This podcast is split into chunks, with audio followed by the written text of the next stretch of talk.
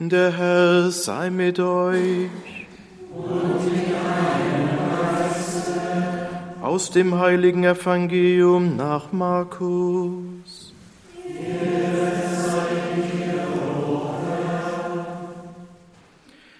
In jener Zeit sprach Jesus, zündet man etwa ein Licht an und stülpt ein Gefäß darüber oder stellt es unter das Bett?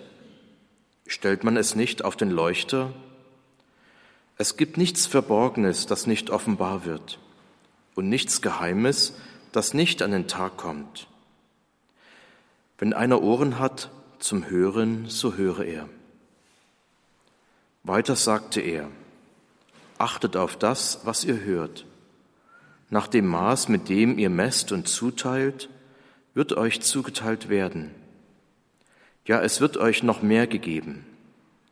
Denn wer hat, dem wird gegeben, Wer aber nicht hat, dem wird auch noch weggenommen, was er hat. Evangelium, frohe Botschaft unseres Herrn Jesus Christus. Lob sei dir, Christus.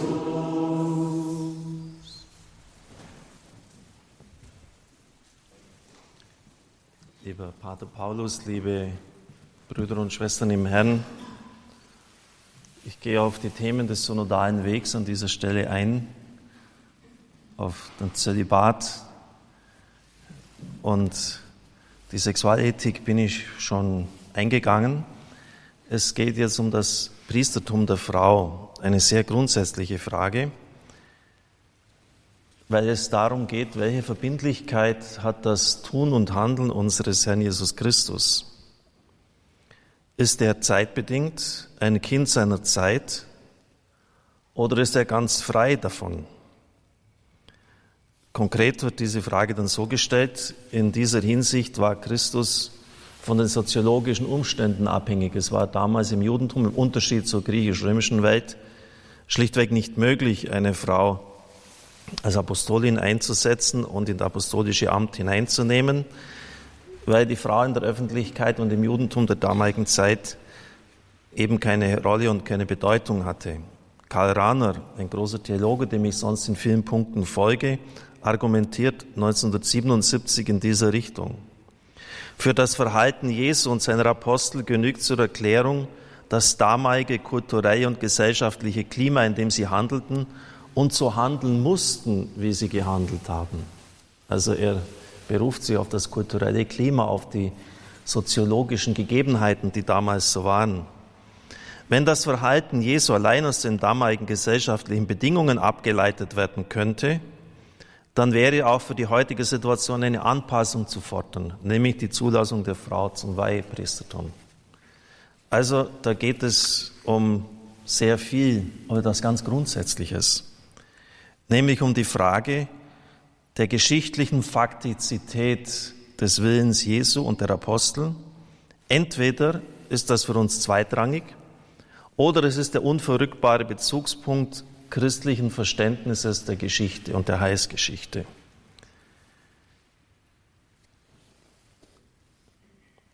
Das hat enorme Konsequenzen für unsere Sicht auf den Herrn, für unsere Orientierung am Evangelium. Denn wenn Christus in vielerlei Hinsicht es nicht nur beim der Frage der Zulassung der Frau zum Amt zeitbedingt ist, dann muss ich immer fragen, was ist sonst noch zeitbedingt? Und es wird vieles und alles auf den Prüfstand kommen müssen.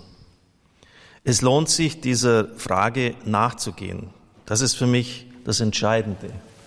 Und da müssen wir auf die Person Jesu Christi schauen. Denn nirgends im ganzen Evangelium nicht wird er als reines Individuum dargestellt, wo es um die persönliche Biografie von ihm geht. Er ist vielmehr, so Gerhard Lofing, über seine Einmaligkeit hinaus immer Urbild, Typus und Vorausbild, Präfiguration. Also von all dem, was dann kommen wird, ganz entscheidend. Vor 14 Tagen bin ich auf das Evangelium des Tages eingegangen mit dem Leprosen, mit dem Aussätzigen um dieser Frage jetzt konkret nachzugehen. Wie hat Christus sich im Hinblick auf die Umgebung und die Denkvoraussetzungen der damaligen Zeit sich verhalten? Bei Hiob 18,13 heißt es, Lepra ist der erstgeborene Sohn des Todes. War damals nicht heilbar, absolut tödlich und eine enorme Ansteckungsgefahr ist von dieser Krankheit ausgegangen. Nach Levitikus 14 deshalb, wie auch heute bei solchen Krankheiten, die sich durch Ansteckung verbreiten, Berührungsverbot interessiert den Herrn nicht. Ausdrücklich heißt es, er berührte ihn. Er hätte ja auch mit einem Machtwort den Mann heilen können. Schauen wir jetzt einfach mal so verschiedene Gruppen durch. Das erste war jetzt mal die Kranken, auch unter dem Aspekt rein, unrein. Denn eine Krankheit äh, in diesem Sinn, Lepra hat nach damaligem Verständnis die Leute unrein gemacht.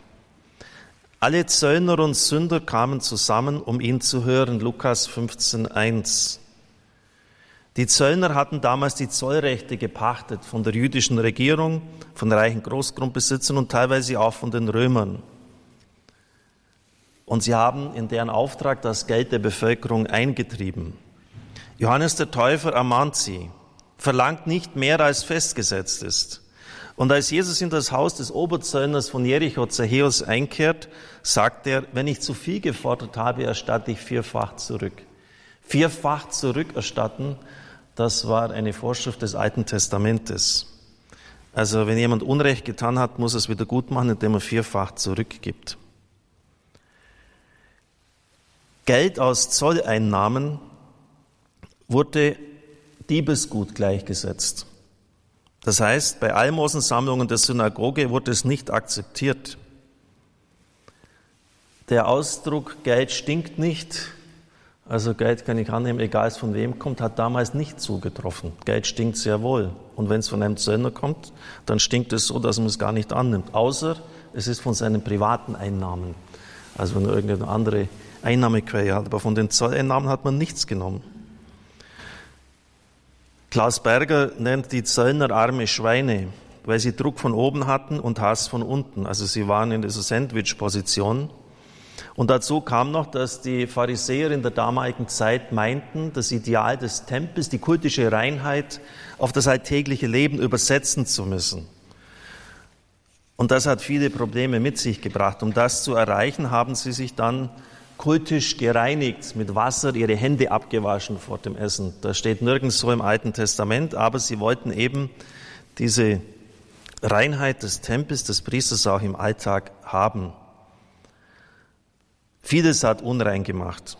Der eheliche Verkehr, die Monatsblutung der Frau, Berührung von bestimmten Gegenständen war dann einige Tage lang unrein. Der Zöllner hat nun, um die Steuerkraft zu schätzen, die Wohnungen der Leute betreten. Er hat Kleider, Lebensmittel berührt, also er lebte berufsmäßig in einem Zustand der Unreinheit. Und nicht nur, Christus ist nicht nur zu ihnen gegangen, weiter heißt es bei Lukas 15,2, er ist sogar mit ihnen. Das Mahl war ein starkes Zeichen damals, anders als bei heute bei uns. Es ist nicht nur ein einfaches Sättigungsmahl, sondern es ist ein Zeichen der Gemeinschaft mit Gott und untereinander. Er gibt sich mit Zöllnern und Sündern ab. Bei Lukas lesen wir, dass eine stadtbekannte Sünderin, also eine Prostituierte, zu ihm gekommen ist, als er bei einem Pharisäer war. Sie hat mit ihren Tränen seine Füße gleichsam gewaschen, mit ihrem Haar sie getrocknet. Sie hat ein Salböl verwendet, um sie einzureiben. Und dazu muss man wissen, dass das Ganze ziemlich zweideutig ist. Denn das war auch die Anmache einer Nutte. Das war nicht nur als ein Erfrischungsdienst zu sehen, sondern sozusagen, vielleicht hatte er den Appetit auf mehr. So war das. Und deshalb ärgern sich die Pharisäer. Wenn dieser wirklich ein Prophet wäre, dann wüsste er, was das für eine Frau ist, die ihn berührt, dass sie eine Sünderin ist. Aber Jesus sieht ihr Herz. Ihr sind ihre vielen Sünden vergeben. Ich habe gesagt, dass wir auf rein und unrein zunächst einmal eingehen. Wir werden viele andere Punkte auch noch durchgehen, aber da sind viele Berufsgruppen mit enthalten. Die Zöllner, die Sünder, die Kranken, die Blutflüssigen. Am Höhepunkt der Wundertätigkeit bei Markus wird die Heilung einer blutflüssigen Frau und anschließend die Auferweckung der Tochter des Jairus berichtet. Die Frau hat ein Problem. Die Monatsblutung hört einfach nicht auf. Zwölf Jahre lang. Eine Wahnsinnstortur. Ein großes Gedränge ist um Jesus. Sie schleicht sich von hinten an ihn heran und berührt den Saum seines Gewandes. Wir lesen Markus 5:33, da kam die Frau zitternd vor Furcht, weil sie wusste, was mit ihr geschehen war. Sie fiel vor ihm nieder und sagte ihm die ganze Wahrheit. Warum fürchtet sich die Frau? Müsste sie nicht dankbar sein, sich freuen, jubeln, nach zwölf Jahren endlich hört der Wahnsinn auf? Das sind doch sonst auch die Reaktionen. Oder ist es vielleicht ein Gottesschrecken darüber, dass jetzt diese Heilung passiert ist, die Furcht vor den Numinosen, vor dem Göttlichen? Sie sagt ihm die ganze Wahrheit. Hat sie etwas zu verbergen? Noch deutlicher bei Lukas 8, 47. Als die Frau merkte, dass sie sich nicht verbergen, verborgen bleiben konnte, das wollte sie offensichtlich, kam sie zitternd herbei, fiel vor ihm nieder und erzählte vor dem ganzen Volk, warum sie ihn berührt hatte und sie frei geworden ist. Warum sie ihn berührt hatte. Das durfte sie nämlich nicht. Levitikus 15, 22 ausdrücklich und strengstens verboten und zumal noch einen fremden Mann und der ist noch ein Rabbi. Das heißt, sie hat ihn verunreinigt in der damaligen Auffassung. Übrigens in der ganzen antiken Welt war das damals die Meinung. Auch wenn das uns heute seltsam vorkommt, weil es ja ein natürlicher zum Menschen gehörender Vorgang ist, aber so haben wir es eben verstanden. Die Souveränität Jesu, kein Tadel, keine Zurechtweisung, wie kannst du es wagen, mich zu berühren, sondern, meine Tochter, dein Glaube hat dich geheilt. Du sollst von deinen Leiden geheilt sein.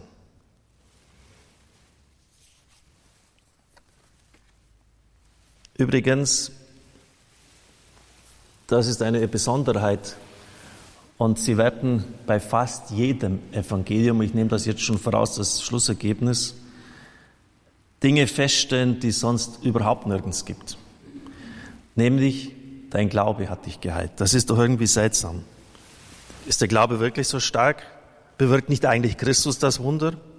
Sie lesen zwölfmal beim Matthäus-Evangelium, zwölfmal, dein Glaube hat dich geheilt.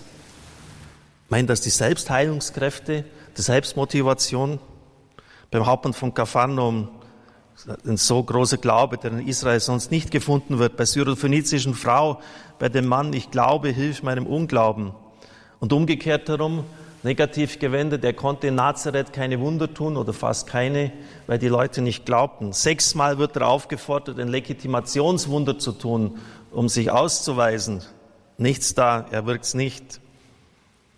In der gesamten Antike hat es ja auch charismatisch begabte Leute gegeben. Warum soll Gott in seiner Liebe und seiner Hinwendung zum Menschen nicht auch außerhalb des jüdisch-christlichen Raumes Leuten dieses Charisma geben? Und die Heilung erfolgt immer, ausnahmslos so.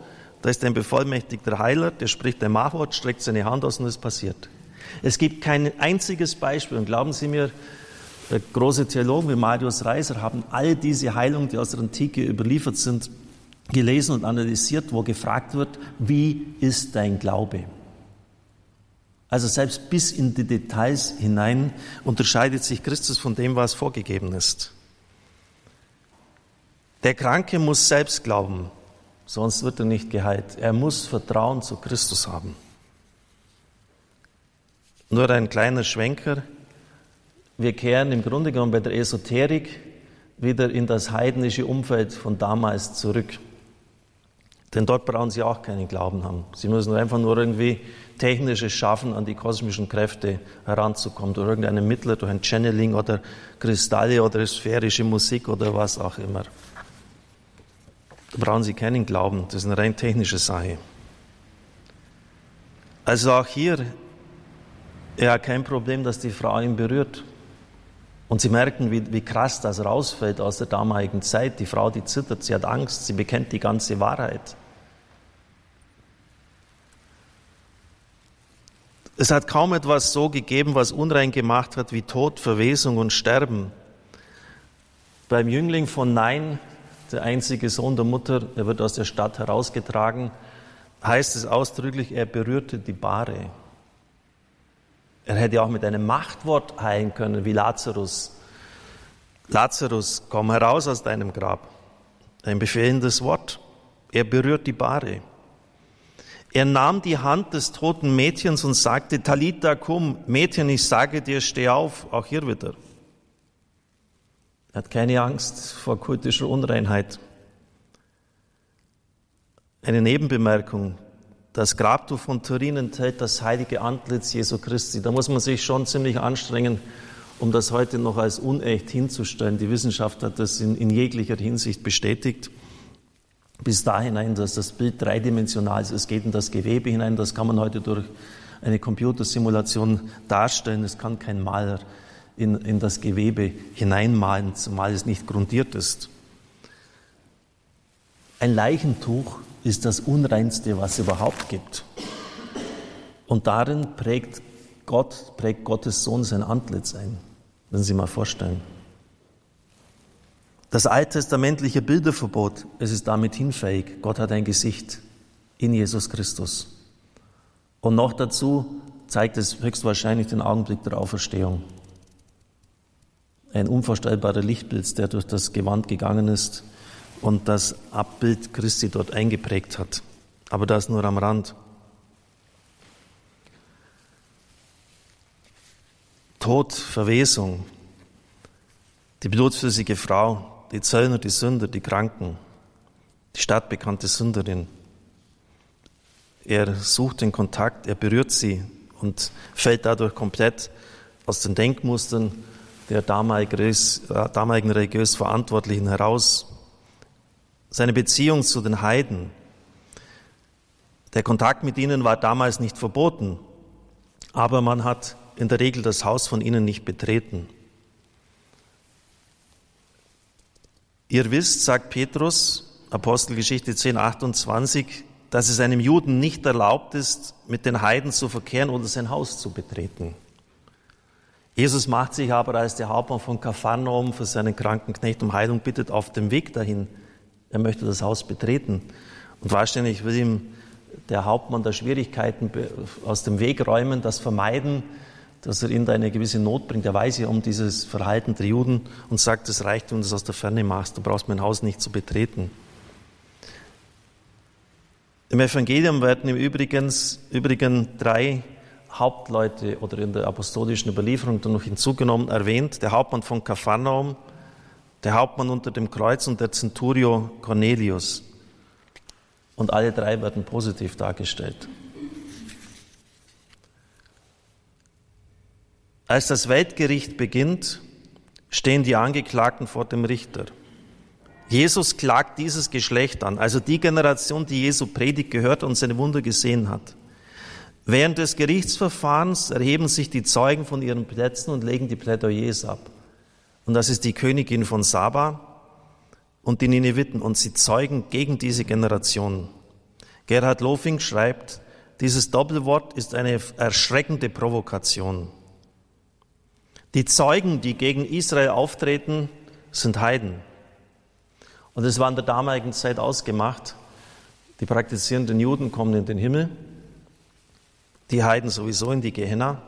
Und strittig und erörterungswürdig waren nur zwei Fälle. Das war, wenn Jude, Juden abständig waren, also mit dem Glauben es nicht so genau genommen haben, oder wenn es fromme Heiden gegeben hat. Da hat man diskutiert, wohin die kommen. Aber dass Heiden Beisitzer im Gericht sind, aufstehen, ein Plädoyer gegen die Juden ablegen, das war, war unvorstellbar. Eine Mega-Provokation. Und wenn man noch weiter hinschaut, richten sich sämtliche Gerichtsankündigungen Jesu gegen Israel. Es gibt kein einziges Gerichtswort gegen die Heiden. Lesen Sie mal Ezechiel nach, 32, 25 bis 32, Drohreden gegen Ammon, Moab, Edom, Ägypter, die Philister, gegen Tyrus und Sidon. Bei Jesus nichts dergleichen. Also eine komplett andere Sicht auf die Heiden.